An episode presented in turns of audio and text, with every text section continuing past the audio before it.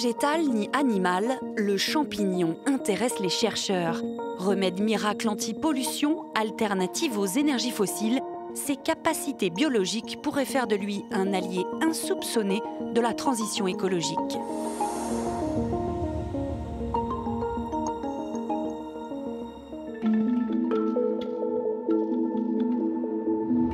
Les champignons, c'est vraiment euh, notre passion ici à Marseille.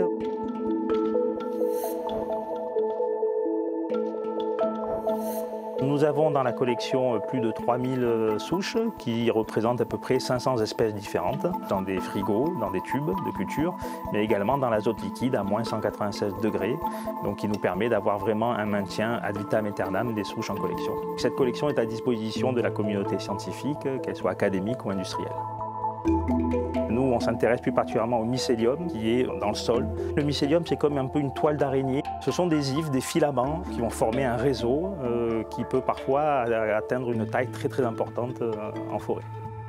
Il va pouvoir avoir des capacités très importantes euh, dans le sol ou dans la matière qu'il va coloniser parce que ces filaments vont pouvoir produire un grand nombre d'enzymes. Ce sont comme des petits ciseaux qui vont permettre de dégrader la matière. Alors pour essayer euh, de donner à nos utilisateurs euh, des indications sur les potentialités des souches fongiques qui sont en collection, euh, nous les testons toutes sur des molécules très difficiles à dégrader et notamment des colorants industriels qui sont utilisés pour la teinture des jeans par exemple, des polyuréthanes donc qui est un composé utilisé dans la production de plastique. Certaines souches vont être très efficaces pour dégrader un composé mais pas les autres et d'autres souches inversement. Il y a un grand intérêt euh, qui est assez récent sur euh, les champignons et le mycélium notamment, euh, puisque de nombreuses start-up ou entreprises s'intéressent maintenant aux champignons. Donc c'est vraiment un secteur qui est vraiment en plein boom.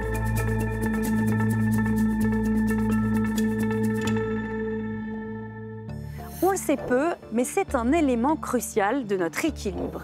Le champignon recèle une palette incroyable de 5 millions d'espèces différentes.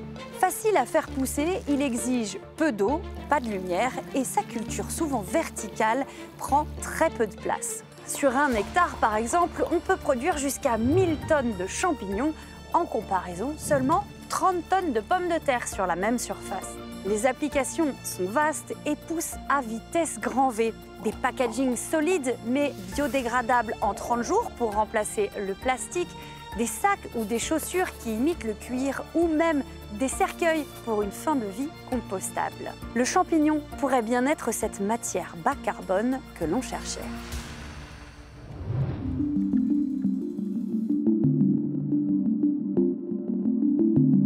Le super pouvoir de nos champignons, c'est d'être capable de manger des composés chimiques extrêmement complexes. Donc ils mangent le bois de la même façon qu'en fait ils peuvent manger des hydrocarbures la myco-remédiation, qui consiste à dépolluer à l'aide de champignons, est une technologie qui existe depuis presque 50 ans dans les laboratoires. Mais depuis 50 ans, on n'a pas transformé ce savoir-faire de laboratoire en une solution industrielle. Le premier challenge, c'est d'arriver à produire de très grandes quantités de mycélium, qui est le corps du champignon. Et on les entraîne à résister à des seuils de toxicité toujours plus forts de polluants. Nous les solidifions dans un bain en le mélangeant à des produits euh, gélifiants à base d'algues, de sorte que nous obtenons une petite bille solide, compacte, facile à sécher et à utiliser. Soit euh, nos graines de champignons sont directement mélangées à la terre polluée, ou alors simplement mélangées à de l'eau et aspergées avec des pompes de pression directement sur les sols pollués. En moyenne, une dizaine de kilos de nos billes de champignons suffisent à dépolluer un hectare de terre souillée. Notre dernier chantier pilote de 500 tonnes sur la commune de Genève a euh, obtenu des taux d'abattement de 75% de la pollution en 4 mois, ce qui est remarquable. Une fois que le champignon a fait son travail de biodégradation, il va rester dans le sol. La pollution, elle va être intégrée à l'humus du sol et séquestrée sur le très long terme, mais sous une forme qui n'est plus toxique. Nous sommes ici dans l'est de la France, sur le site de la bioraffinerie de Pomac-le-Bazancourt. Je travaille sur des champignons qui permettent de faire des biocarburants. Alors c'est un biocarburant qu'on va faire à partir de déchets végétaux, par exemple euh, la paille de blé, euh, la paille de riz, les tiges de maïs, toute cette partie végétale qui n'est pas utilisée, on peut la transformer en éthanol carburant. Vous avez deux champignons dans le procédé. Vous avez un champignon filamenteux. Ce champignon, il permet de, dégrader ces déchets végétaux pour en faire des toutes petites particules qu'ensuite un deuxième champignon va pouvoir consommer et transformer en éthanol. Le champignon est merveilleux pour faire ça. En fait, ça vous permet d'éviter d'utiliser beaucoup de produits chimiques pour dégrader cette biomasse.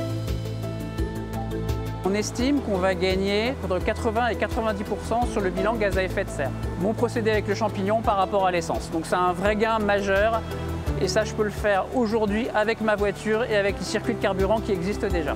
Quand je vais brûler un baril de pétrole, ben, je ne fais que d'hériter du pétrole qui était déjà sous terre. Là, je dois beaucoup plus travailler pour faire mon carburant, donc oui, ça va coûter plus cher utiliser ce champignon pour faire des biocarburants, ça fait partie des solutions qu'on a aujourd'hui pour décarboner le secteur des transports et donc plus globalement de sortir des énergies fossiles.